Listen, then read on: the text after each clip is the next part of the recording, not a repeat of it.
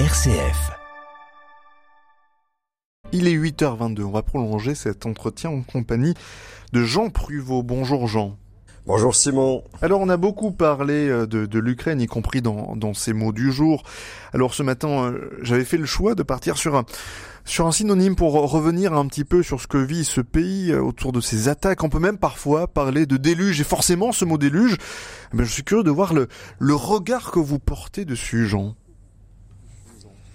Alors, Simon, avant même de raconter l'origine du mot déluge, force est de constater qu'il est souvent suivi d'un complément de nom hein, et d'une grande variété, qu'il s'agisse du déluge de larmes, du déluge de bombes ou d'un déluge de compliments. Mmh. Ben, la différence est évidemment grande.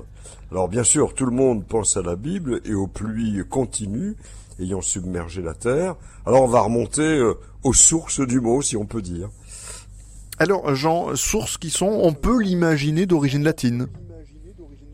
En effet, puisqu'il s'agit d'eau, tout d'abord rappelons qu'il y eut au départ le latin lavere ou luvere, baigner, laver, sur cette souche donc enrichie du préfixe dis, le verbe diluere qui a donné diluvium, inondation.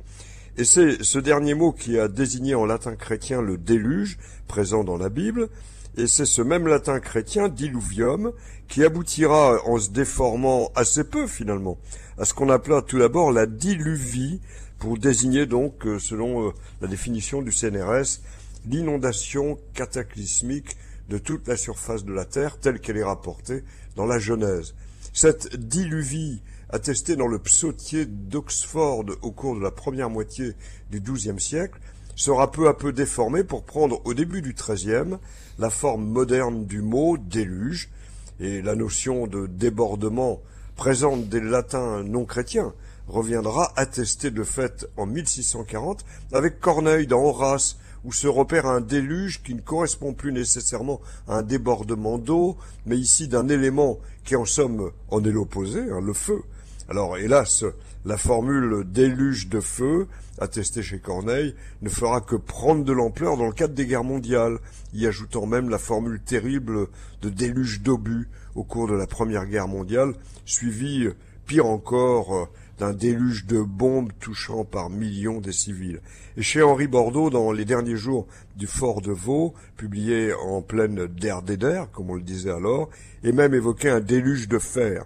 Les hommes, écrit-il, creusent et se mettent à l'abri. Le déluge de fer a recommencé et dure toute la nuit. C'est le vacarme assourdissant des explosions ininterrompues. Mmh. Devant pareille extension effrayante du mot déluge, on prend, Jean, conscience de, de la portée du déluge biblique. Oui, et du cynisme d'une formule, Simon. Euh, la formule, vous savez, après nous le déluge, euh, pour laquelle euh, les lexicographes n'arrivent pas à trancher s'il s'agit d'une réflexion de Madame de Pompadour ou de Madame du Barry, mais au constat des troubles politiques qui allaient déboucher sur la Révolution. Alors pareille réflexion explique euh, était cynique, euh, était bien éloigné du déluge biblique, mais quoi qu'il en soit, déluge avec Noé ou déluge géologique, puisqu'il y eut aussi de très longs moments de pluie sur la planète, ben on va laisser le dernier mot verbicruciste.